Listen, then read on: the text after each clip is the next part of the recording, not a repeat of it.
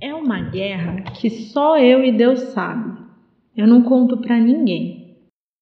Se bem que dá para mascarar a estabilidade. Eu sempre mascarei muito bem a minha. Só as pessoas que eram próximas de mim sabiam que eu saía da sala de aula para ir chorar. De início, elas acham que a pessoa tá uh, ou bebeu, ou fez alguma coisa, ou fumou, ou cheirou, né, e tá alterado. É difícil uma pessoa desconfiar que aquilo ali é uma doença mental. As pessoas não têm culpa de não saber o que é o transtorno bipolar, que geralmente falta informação mesmo. Oi, eu sou o jogador. Não me apresentei antes. Eu sou paciente do CAPS há quatro meses por conta de uma tentativa de suicídio. E desde então, eu trato minha depressão aqui. Meu nome é jogador vem da minha paixão, chamada futebol. E se você for bastante rápido, já deve ter percebido que meu sonho era ser jogador.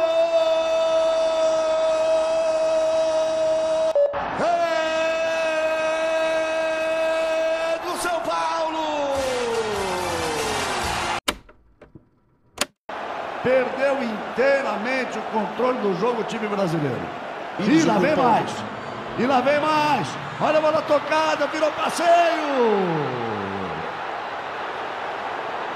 Gol da Alemanha. As lágrimas do menino. Você já ouviu alguém sendo xingado de bipolar? É, eu também. Acho cúmulo quem xinga alguém com um problema de saúde. Muita gente nem sabe o que é um transtorno bipolar.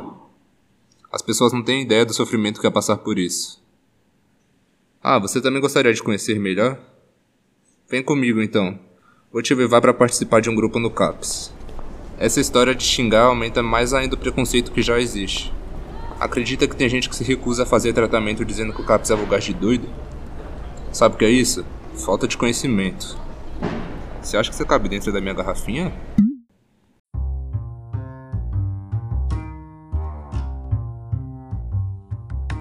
Olá, esse é o Capscast do Gato Preto, o podcast de um caps que não existe para dar voz a pessoas que existem.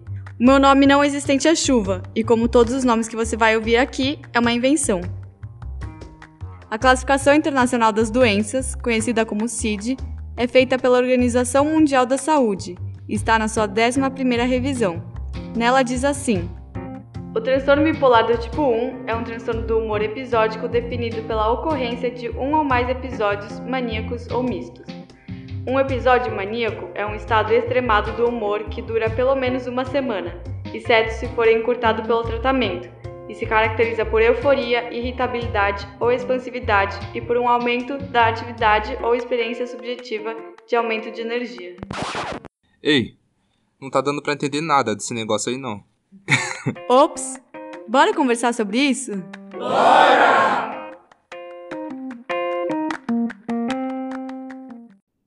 Para quem ainda não sabe, eu sou estagiária de psicologia. Eu que vou conduzir a conversa hoje. Estou aqui com o paulistano, o nuvem, a tunica, o ciclista, a costureira, a Anne, a Sol e o jovem.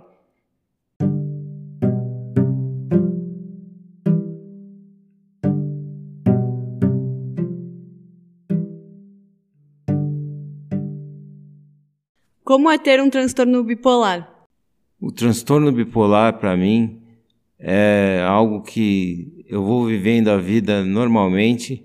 Quando me dou conta, estou fazendo coisas estranhas, é, vendo vultos, sendo perseguido.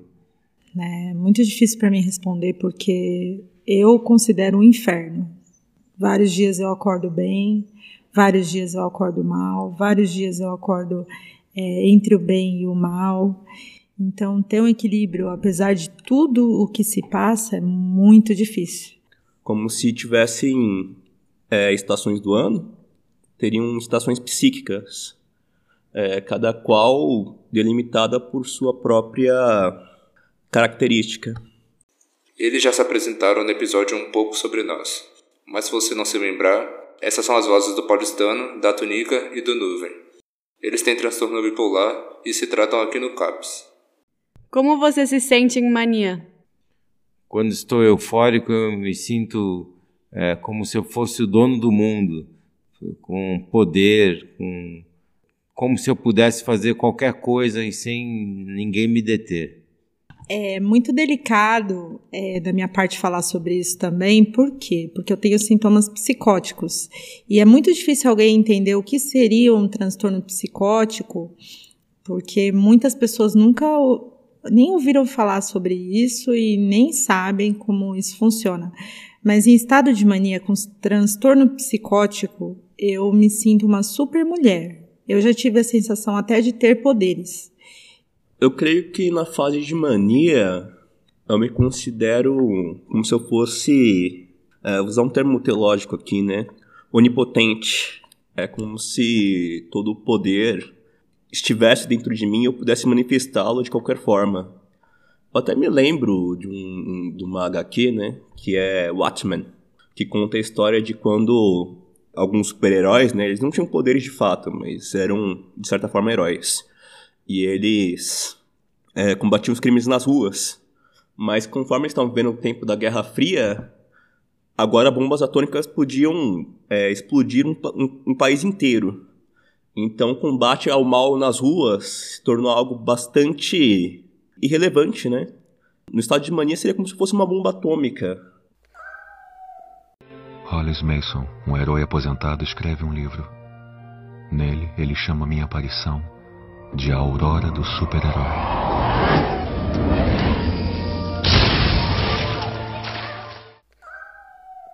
Toma nota aí. Não é normal se sentir como o Dr. Manhattan. Ter poderes é literalmente você achar que tem poder e aquilo ser real, né? Por exemplo, é, eu emanar da minha eu ver da minha mão saindo um raio, saindo um fogo e aquilo ser real, eu ver o fogo, eu sentir calor, é esse tipo de situação que me acomete. Como que você se sente em depressão?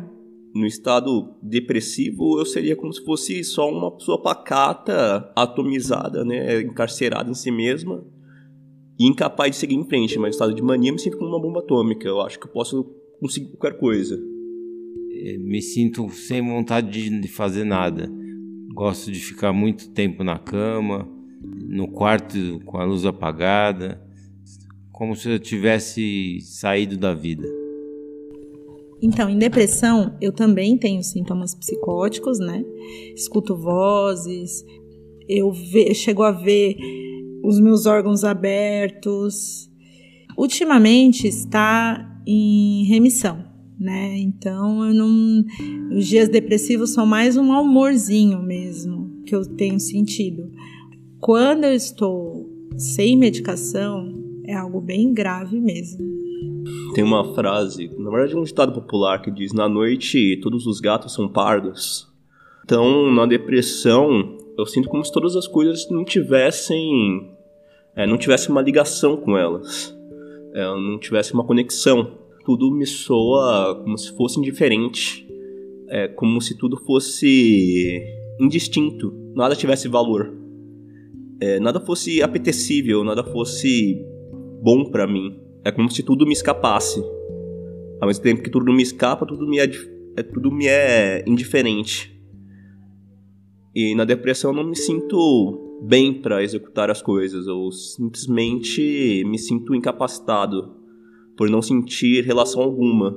Não tenho uma conexão existencial com aquilo que está ao meu redor. E como que você se sente em estado misto? Esse estado de depressão, junto com a euforia, é uma coisa que acontece também porque na fase da mania, quando a gente fica todo poderoso, quer fazer tudo, se sentindo um super-homem, quando chega em casa, volta para casa, quer ficar só recolhido no, no, seu quarto, sem falar com ninguém. É um período em que eu costumo é, estudar bastante, mas me isolar bastante também. Então eu me recolho é, geralmente sem dar nenhuma participação, sem ser muito é, como se pode dizer, né? Sabe quando a pessoa está integrada no ambiente que ela está? Eu não me sinto integrado ao ambiente. Eu me sinto integrado só a mim mesmo. Então, acontece que eu fico ao mesmo tempo que eu me acentuo na leitura, eu não consigo ter uma vivência social adequada. Eu simplesmente me retraio socialmente e me expando intelectualmente. É, eu já estive assim, em estado misto, e é horrível também, porque não tem uma estabilidade. Né? Eu quero sair do delírio, mas eu não consigo sozinha. Eu preciso muito da psicoterapia e muito da medicação. Porque quando eu entro em delírio e eu estou delirando e estou em fase mista e etc e tal, é, eu tenho muita vontade de me matar para que acabe com esse sofrimento. O transtorno bipolar tem a maior taxa de suicídio entre todos os transtornos mentais. O risco é entre 20 e 30 vezes maior do que o risco na população geral. A solidão e o desemprego estão entre os fatores de risco e são fatores modificáveis. O tratamento adequado, incluindo medicação e psicoterapia, previne as crises e, portanto, diminui o risco de suicídio. Quando uma crise depressiva ou mista acontece, detectar o risco e intervir rapidamente é fundamental e os serviços de saúde deveriam estar preparados para isso. Nestes momentos de crise, pode ser necessário um plano terapêutico intensivo ou uma acolhida integral em um centro de atenção psicossocial, ou mesmo uma internação em um leito de psiquiatria em um hospital geral. A articulação de uma forte rede de suporte envolvendo familiares, amigos e os serviços de saúde é sempre essencial.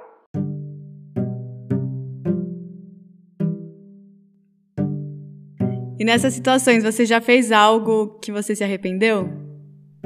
Quando estou com o transtorno afetivo bipolar on, né, ligado, eu já fiz uma coisa que me arrependi, que foi eh, agredir fisicamente meus pais. Mesmo a gente estando em estado de surto, é, depois a memória é recobrada e a gente lembra tudo que fez quando estava em estado alterado.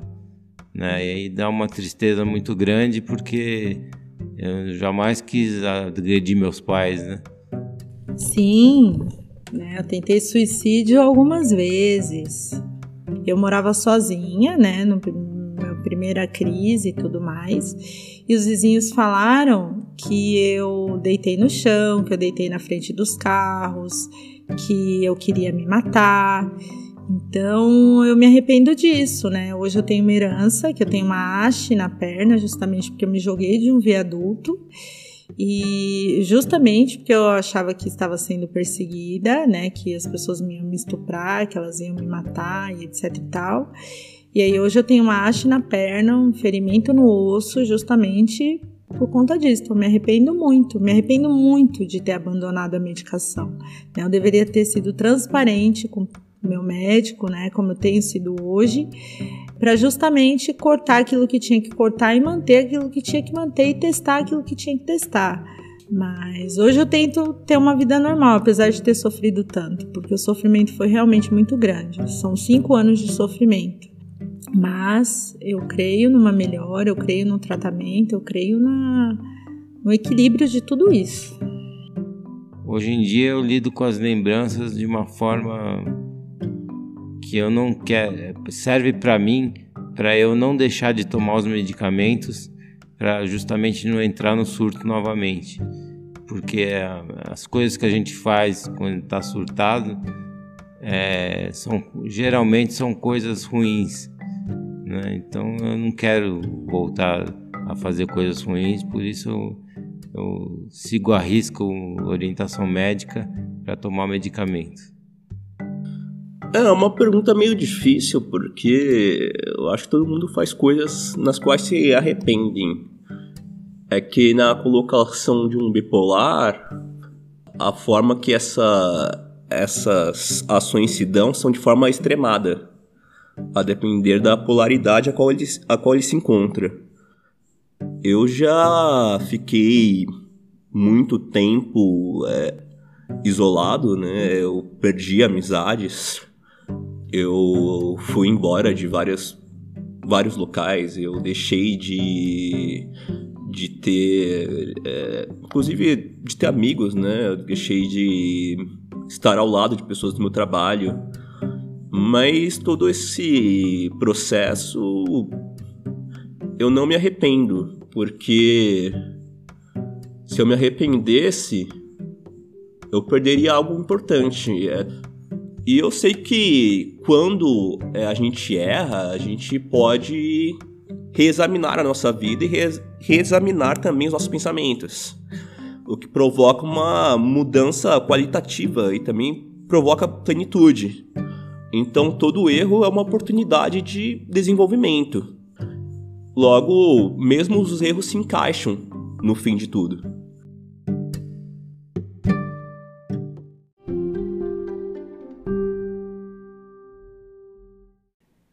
Olá, eu sou residente de psiquiatria aqui do CAPS. É, eu sou Soneca.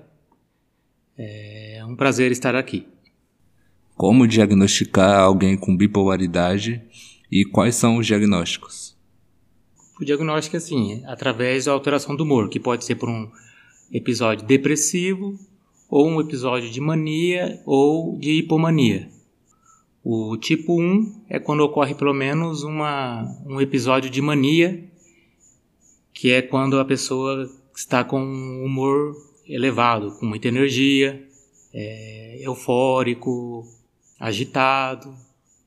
De tipo 2 é quando ocorre hipomania, que seria um quadro mais, mais leve de mania. E os episódios de depressivo graves também, né? É, no o transtorno bipolar, né, também lembrando, ele não tem exame laboratorial ou de imagem para fazer o diagnóstico. Ele é essencialmente clínico através do, do comportamento do paciente, através da entrevista, que seria a anamnese. Uma pergunta para o Soneca. Uma pessoa pode ter os dois tipos de, de diagnóstico de bipolaridade, o 1 e o 2, ao mesmo tempo? O diagnóstico, como o de tipo 1, há necessidade de ter um episódio de mania, pelo menos, é, se ele tiver o tipo 1, um episódio de mania já vai será o tipo 1. É, ou seja, é, não tem como ter os dois ao mesmo tempo. Deixa eu me apresentar para você que está chegando agora por aqui. Eu sou ciclista, sou psiquiatra aqui no CAPS.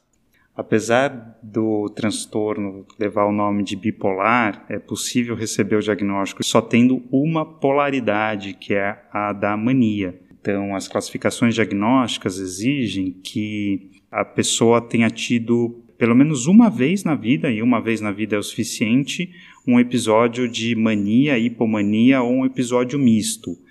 Acontece de ter vários episódios de depressão ao longo da vida e só ter um ou dois episódios de mania ou hipomania, e isso já caracteriza um transtorno bipolar.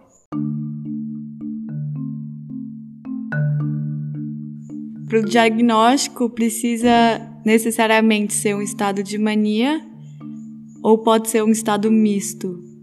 Pode ser um estado misto, uma vez que tenha um estado misto, também é considerado bipolar, e aí existe uma grande divergência do que caracteriza um estado misto.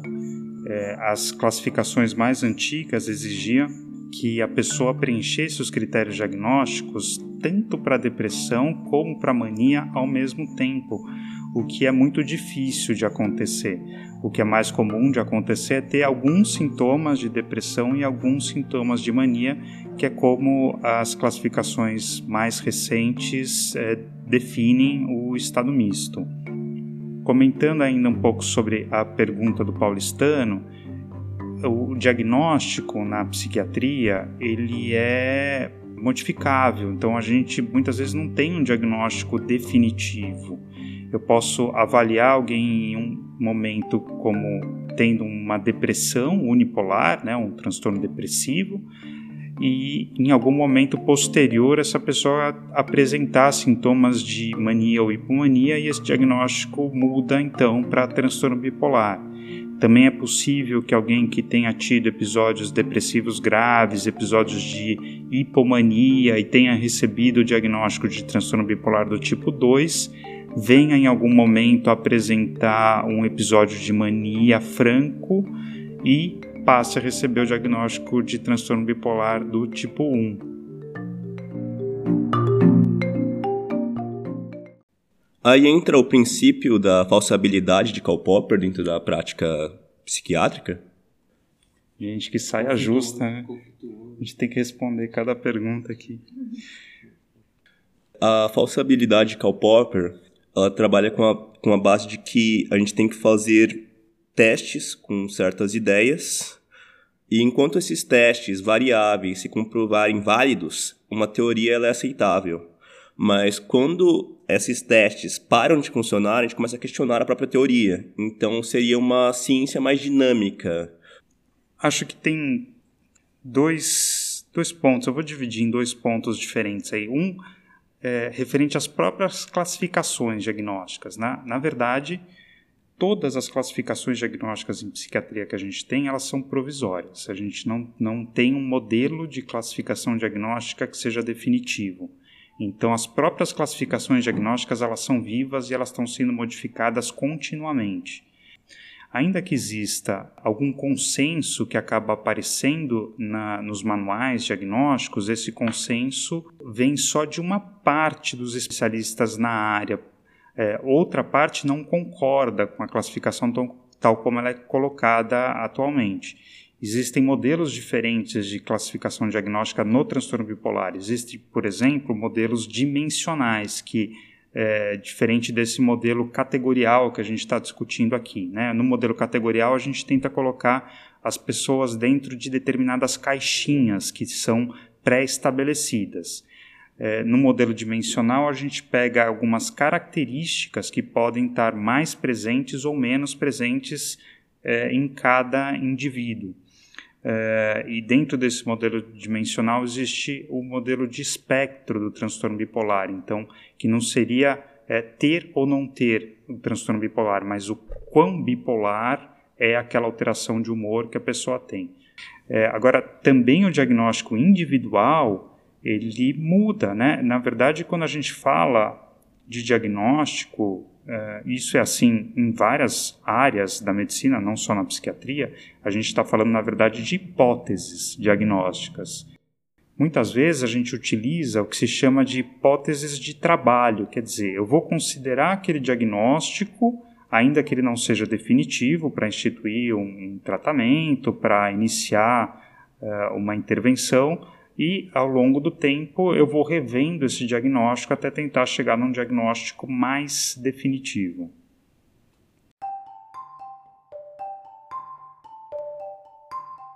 A chuva, ela disse algo em off que teve, teve algo que marcou ela que, que foi que foi algo do tipo que você não conhece uma pessoa ou uma cultura sem viver ela por muito tempo, sem conviver com ela por muito tempo.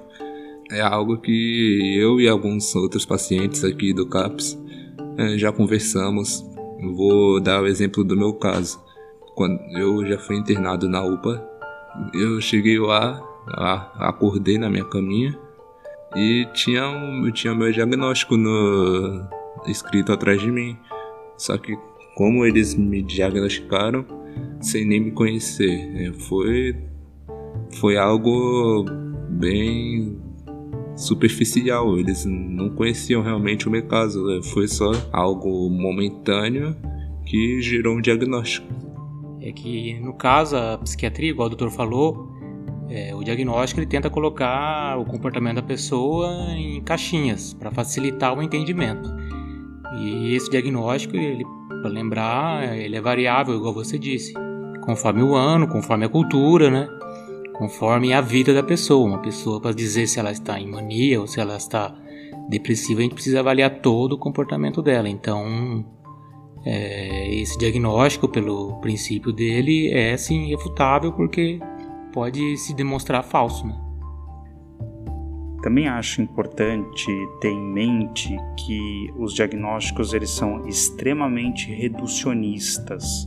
A gente tenta colocar um fenômeno que é extremamente complexo, que são as vivências psíquicas, dentro de é, categorias definidas por meia dúzia de frases.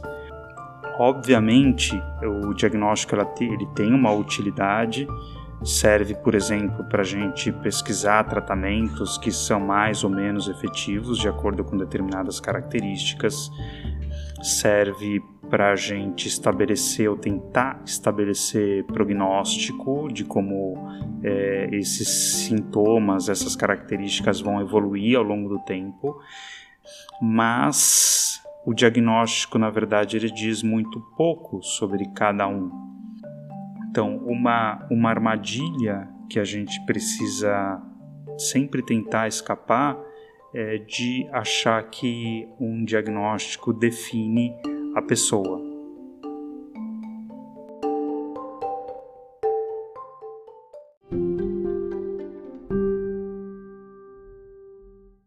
Você já foi internado alguma vez? Se sim, como é que foi essa experiência?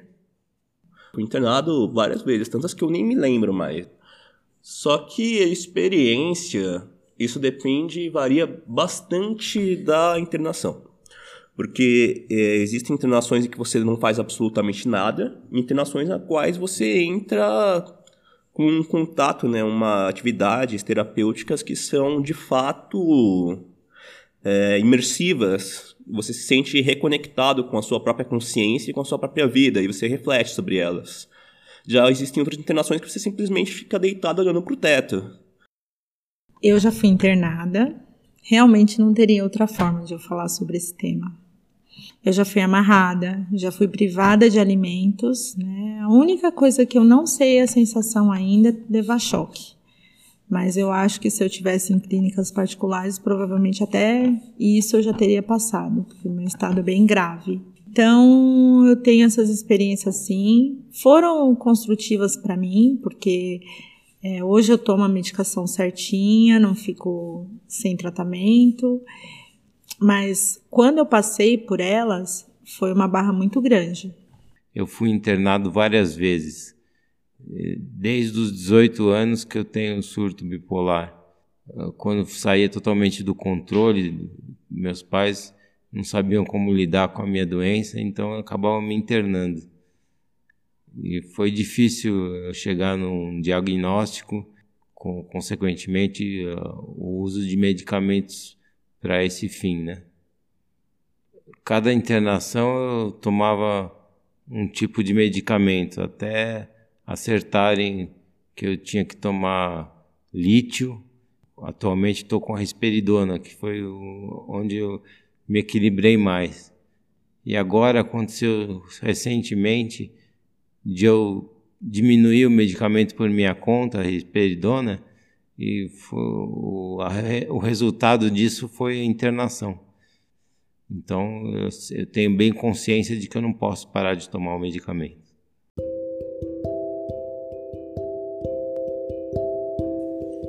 tratamento, né, ele envolve farmacologia, medicamentos e a terapia, né? Os medicamentos que a gente mais utilizamos são os estabilizadores de humor, que vocês conhecem, vários tomam, já ouviram falar, que é o lítio, o ácido valproico, carbamazepina, lamotrigina e também os neurolépticos né, de segunda geração, que também são utilizados para estabilizar o humor que os mais conhecidos, que é a quetiapina, olanzapina, risperidona, né? O transtorno bipolar é um, um problema que precisa do medicamento para ser tratado. A gente, hoje em dia, pelo menos, não, não dispõe de uma forma de tratar o transtorno bipolar que não envolva pelo menos uma medicação. Por outro lado, o, o medicamento ele é um, uma coisa básica no tratamento, quer dizer, é, é, necessário, mas não é suficiente, né? Não quer dizer que por estar tomando um medicamento a pessoa está absolutamente tratada. O tratamento precisa ir muito além do medicamento. Nesse muito além, eu acho que além da, da terapia, como o Soneca estava colocando, tem toda a questão é, social também, né? É, para a pessoa estar tá bem, ela precisa estar com as necessidades básicas dela atendidas e isso é uma coisa que a gente vê muito aqui no, no CAPS, né? Quando quando não se tem o que comer, é difícil estabilizar um transtorno bipolar. Quando não se tem onde morar, é difícil estabilizar um transtorno bipolar. Também tem questões de estilo de vida. O uso de substâncias psicoativas, por exemplo, pode desestabilizar o transtorno bipolar. E aí, quando eu estou falando de substâncias psicoativas, não são só aquelas proibidas, né, aquelas ilícitas o álcool, o cigarro, o café é, podem também, se usados excessivamente, contribuir para alguma desestabilização, alguma piora no, no quadro. Sono, rotina, também são coisas importantes. É, trabalho, ocupação, vida social, sem ter todo esse conjunto de coisas, é, é muito difícil tratar. Muitas vezes a gente se pega com um uso até excessivo de medicação, como se a medicação pudesse suprir essas outras necessidades que não são atendidas. Então, o medicamento ele é fundamental, ele é essencial no tratamento do transtorno bipolar, mas a gente tem que olhar para as necessidades daquela pessoa como um todo.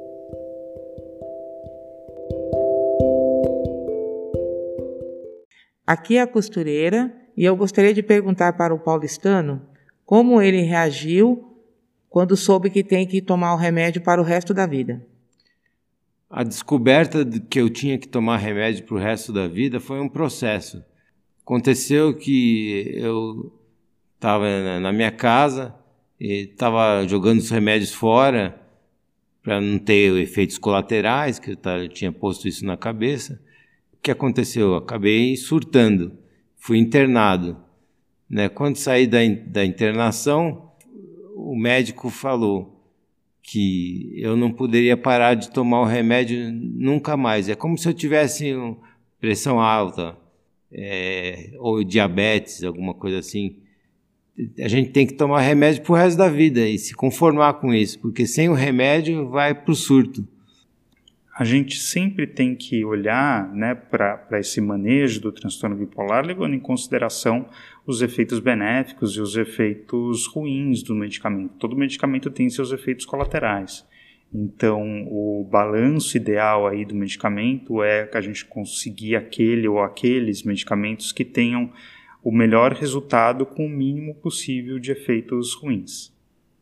E a forma de encontrar isso é, é experimentando, é testando, e para isso é, precisa haver uma parceria muito boa entre o, o, paciente e o médico, e aqui no CAPES, de toda a equipe multiprofissional, porque às vezes é, um, uma outra pessoa da equipe, né, um outro profissional não médico da equipe, acaba percebendo coisas que o médico não percebeu. Como que a, a alteração de humor ela se dá no âmbito fisiológico? E existe algo que desencadeia essas alterações? E se, essa, se esse algo que desencadeia, ele faz parte da biologia do corpo ou é algo da vivência das pessoas?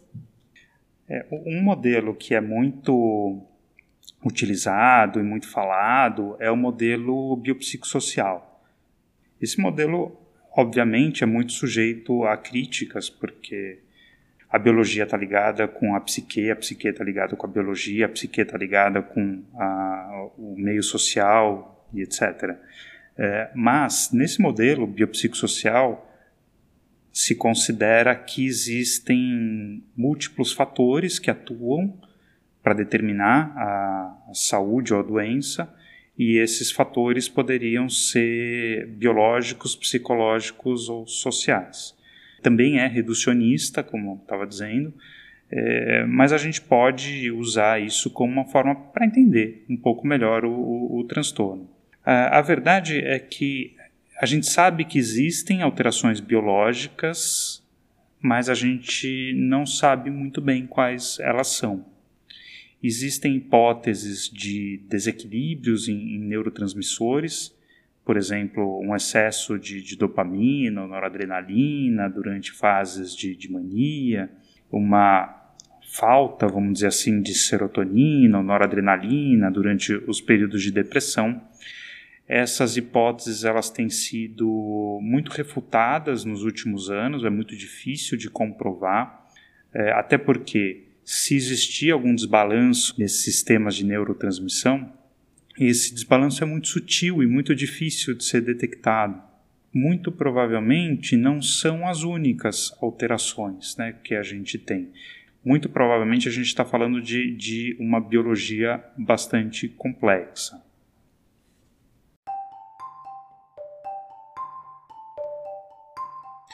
Criei um termo, né? Na verdade não um termo, na verdade é uma frase inteira, né? Chamado Os Limites do Mundo Pré-Inteligível. Quando eu falo os limites do mundo pré-inteligível, eu estou falando os limites do mundo que a gente concebe e pelo qual a gente se direciona.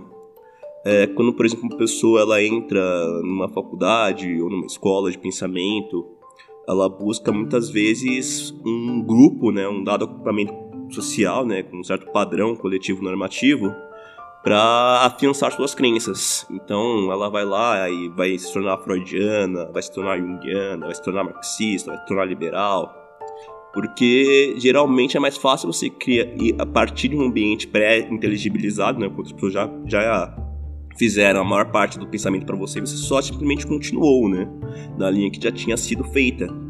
Toda vez que a gente pensa no, nos limites do mundo pré-inteligente, a gente fala sobre a nossa incerteza, né? A gente tem medo de ter incertezas. A gente tem medo de saber que a gente não sabe. A gente tem medo de partir de uma escala zero, né? E é por isso que as pessoas preferem partir de, molduras já pré-modeladas. E quando a gente está pensando, né, é, intelectualmente, a gente precisa sair dessas incertezas, a gente precisa quebrar esse fluxo de ideias que são repetidas, ou que são aceitas como base e que são repetidas no, no cerne da mensagem. A gente precisa chegar a um ponto em que a gente consiga partir do zero ou buscar o zero. Nuvem me, me fez pensar um pouco é, na maneira como nós psiquiatras, não sei se o Soneca concorda comigo, mas na forma como a gente conduz as entrevistas e como a gente vai tentando é, fazer os, os, diagnósticos, né? Assim, a gente trabalha sempre numa, numa dualidade. É, por um lado, eu vou tentando categorizar aquilo que eu vou observando e colocar dentro do que eu já conheço como molduras pré-definidas que são os diagnósticos estabelecidos e ao mesmo tempo eu vou procurando as especificidades de cada indivíduo que se coloca à minha frente. O, o diagnóstico eu sei que é uma coisa importante para determinadas decisões que eu vou precisar tomar, uh, e ao mesmo tempo é absolutamente insuficiente. E eu vou ter que caminhar o tempo todo entre esse terreno conhecido das molduras e o terreno desconhecido do indivíduo.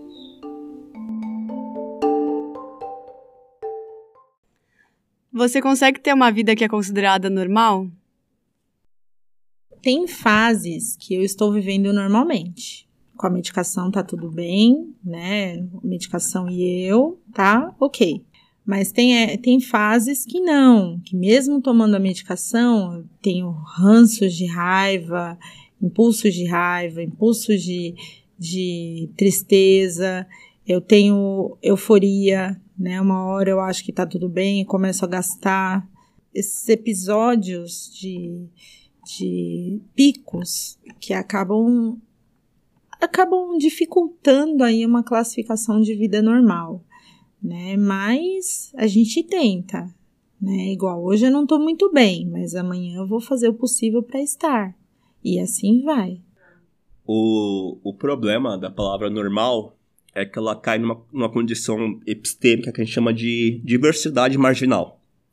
O que é isso?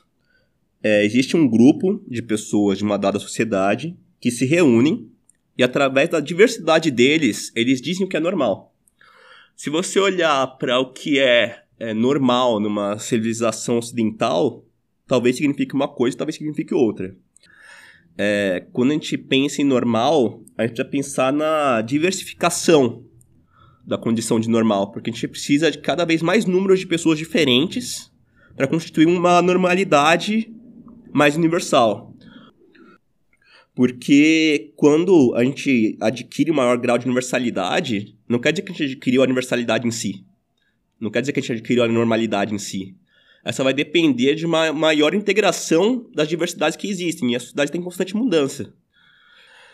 E quando eu penso nisso, eu penso, ah, o que seria então uma normalidade? Eu acho que basicamente não existe, né? Porque a normalidade ela só é um, algo que, que foi conjunturalmente feito na medida do possível, mas que não representa a totalidade em si. Então acho que seria uma pergunta até meio inútil dizer se eu tô é, vivendo uma vida normal, né? Eu tô tentando viver uma vida que seja saudável. É, na medida do possível, uma vida saudável é aquela que você vai reunindo certos aspectos, vai sempre reunindo novos aspectos dentro de si, se tornando uma pessoa cada vez mais plena em todos os sentidos possíveis é uma busca de integração. Além de uma busca de uma integração que se dê, né, não só na sua consciência, mas também no seu país, no seu mundo, é, na sua, é, no seu mundo do trabalho, no seu, na sua abarcância de conhecimentos acadêmicos. Eu acho que essa é a minha busca. Eu não teria um padrão de normalidade. Eu buscaria um padrão mais ligado a uma expansão.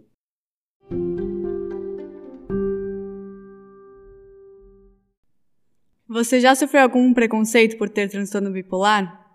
É, eu já sofri preconceitos com a minha ex-mulher. Falava que eu tinha que fazer certas coisas, que eu estava muito devagar, né, que eu tinha que controlar. Até um efeito do lítio, que é uma tremedeira nas mãos. É, essa minha ex-mulher falava que eu tinha que ser firme, que eu tinha que pegar as coisas que eu podia controlar isso. Né? Ela não entendia como um efeito colateral do medicamento. Eu não tenho culpa. Eu gostaria de ter uma natureza diferente, mas eu não tenho. E o que eu posso fazer? Viver cada dia e estar no melhor estado que eu posso, todos os dias.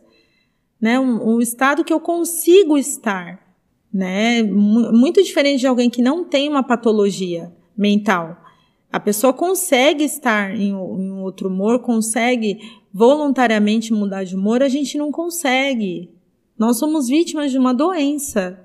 Quem tem preconceito não se apodera desse conhecimento, né? São ignorantes. Eu não gosto muito dessa palavra preconceito. Eu vou dar um exemplo prático disso. É, quando uma pessoa que é analfabeto diz para o seu filho: Olha, filho, estudar é importante. Esse analfabeto ele tem uma capacidade né, epistemológica, empírica e vivencial de, do que é um processo educacional? Não, não tem nenhuma. O que ele tem é um preconceito de que a educação é boa. Tem um livro chamado Em Defesa do Preconceito, do psiquiatra inglês Theodore Dalrymple, que ele diz que existem bons e maus preconceitos. Um bom preconceito, por exemplo, é esse que eu citei, de um analfabeto que diz para o seu filho que a educação é importante. Quando a gente entende que a, que a ciência é boa para a sociedade, muitas pessoas nem sabem o que é o método científico. Então, quando as pessoas, ah, você já viveu preconceitos que a bipolaridade. Existem preconceitos acerca da bipolaridade? Existem vários preconceitos acerca da bipolaridade. Algumas pessoas entendem que os bipolares devem ser tratados, mesmo não sabendo explicar conceitualmente o que é bipolaridade. E outras pessoas acham que você é uma pessoa muito estacional e que é melhor você não ficar, não é melhor elas ficarem perto de você porque você é uma pessoa instável. Porém, é, quando a gente fala sobre preconceito, a gente está falando geralmente de maus preconceitos. Considerando maus preconceitos acerca da bipolaridade, a maioria das pessoas vão olhar para você e vão pensar: ah, é bipolar, então é instável. Se é instável, não vou ficar ao lado dele. Só que elas se esquecem que elas também são instáveis. Porque, no fim, na verdade, a gente vive uma cidade que é muito crítica, mas pouco autocrítica. As pessoas não conseguem fazer uma autocrítica para saber o que de fato elas têm de problemas. Porque se ela começar a chegar aos próprios problemas, elas veriam que tem muitas coisas que elas são iguais a mim.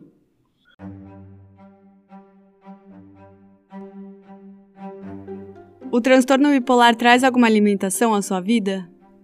Traz, porque o que que acontece? Eu às vezes não tenho vontade de levantar da cama. E como que eu explico isso para um chefe meu? Não tem como. né? Tem que me mascarar, né? Porque eu não posso mostrar nem cara feia e tenho que ir. Então são limitações. É, hoje eu tomo uma medicação que eu não consigo estar acordada, por exemplo, uma hora da manhã, duas horas da manhã, uma limitação. Preciso estudar, porque eu acabei entrando na faculdade agora, né, uma segunda graduação. Eu não sei como que eu vou conseguir tempo para isso, porque eu tomo a medicação já tenho vontade de dormir, mesmo sem a medicação já tenho vontade de dormir. Tenho um, um problema na perna também, né? Meu osso está colando ainda da cirurgia que eu fiz. Então, são limitações que eu tenho. É, uma limitação que eu tenho que eu não gosto muito é que os medicamentos me deixam uma certa lentidão de raciocínio e motora também. Eu tô andando na rua assim, é difícil acompanhar as pessoas, parece que todo mundo tá andando correndo e eu tô devagar. A limitação é uma questão que eu gosto bastante de, de estudar, porque ela traz à luz uma série de reflexões, né? como, por exemplo, livre-arbítrio, é, determinismo, condicionamentos sociais, culturais.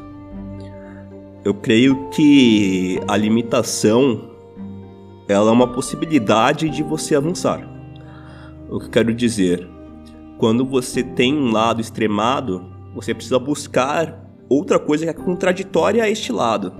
Só que essa coisa contraditória não pode ir no sentido de você ir de um extremo ao outro, mas sim de você relativizar sinteticamente essas duas coisas. Existem experiências que você precisa deixar que sejam menos ordenadoras da sua vida. Quando a gente pega uma alimentação, a gente precisa superá-la através da acoplação de outros fatores. Isso tem resultado é, em certos aprimoramentos que me fazem fugir das condições mentais. Mas não, claro que completamente. Ele me ajuda a subir um pouco acima daquilo, superar certas condições que me predefinem. Ou seja, o próximo progresso que a gente pode dizer está bem ligado a você absorver novas coisas. Uma prisão, ela só vai sendo vai sendo mais aberta conforme você absorve novos territórios. Por exemplo, se eu pudesse ficar só dentro desse território a qual estou localizado, eu estaria numa prisão. Mas se eu conseguisse expandir meus territórios, eu conseguiria fugir dessas contingências territoriais. O para você sair das coisas que te limitam, você precisa absorver novos territórios. Você não pode nem ir para outro território e ficar nele, nem ficar preso no seu próprio território. Você tem que absorver esses novos territórios. E para você encontrar essa sanidade, para você encontrar, é, sair dos seus limites contingenciais, você precisa encontrar novos territórios, é, novas pessoas, novas línguas, novas ideias, novas metodologias.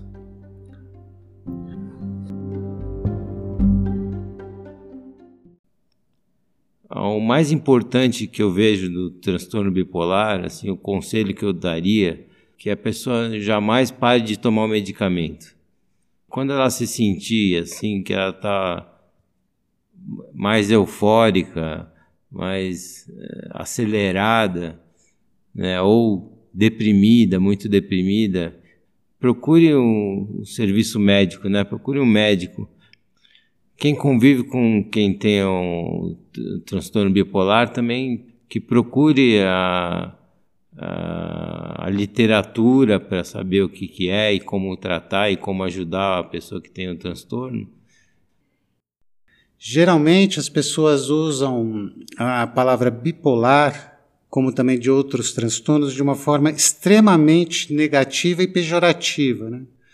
É, um tempo atrás, se você usasse uma expressão de homofobia, passaria despercebido. Hoje em dia, não. Agora, o paciente psiquiátrico, o cliente psiquiátrico, a pessoa em situação de crise, ela não pode ser ofendida por uma doença que ela tem. É a mesma coisa que você xingar um diabético de diabético. Nuvem. Ah, nossa, todo do campeonato o já deve estar cansado de ouvir minha voz. Só, só, assim como assim como paulistano, espero que vocês tenham gostado. Sei lá.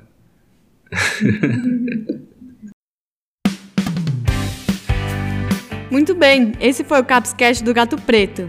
Para não perder nenhum episódio, não deixe de seguir o podcast na sua plataforma preferida.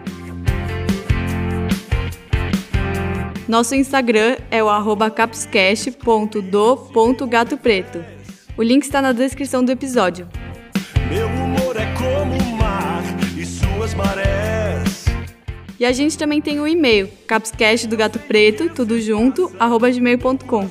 Você pode mandar perguntas, comentários e sugestões de temas. E aí, o que achou? Fiquei pensando. A vida, como no futebol, tem seus altos e baixos. E como no futebol, na vida não dá para jogar sozinho. Se o jogo não for coletivo, aí pessoal, é derrota por 7 a 1 não é? Pode parecer cruel e machucar seu coração, mas basta um gesto, um olhar, e eu volto para suas mãos. Esse episódio usou áudios da Rede Globo, da Warner Bros. Pictures e do Biquíni Cavadão. Tchau. Até o próximo!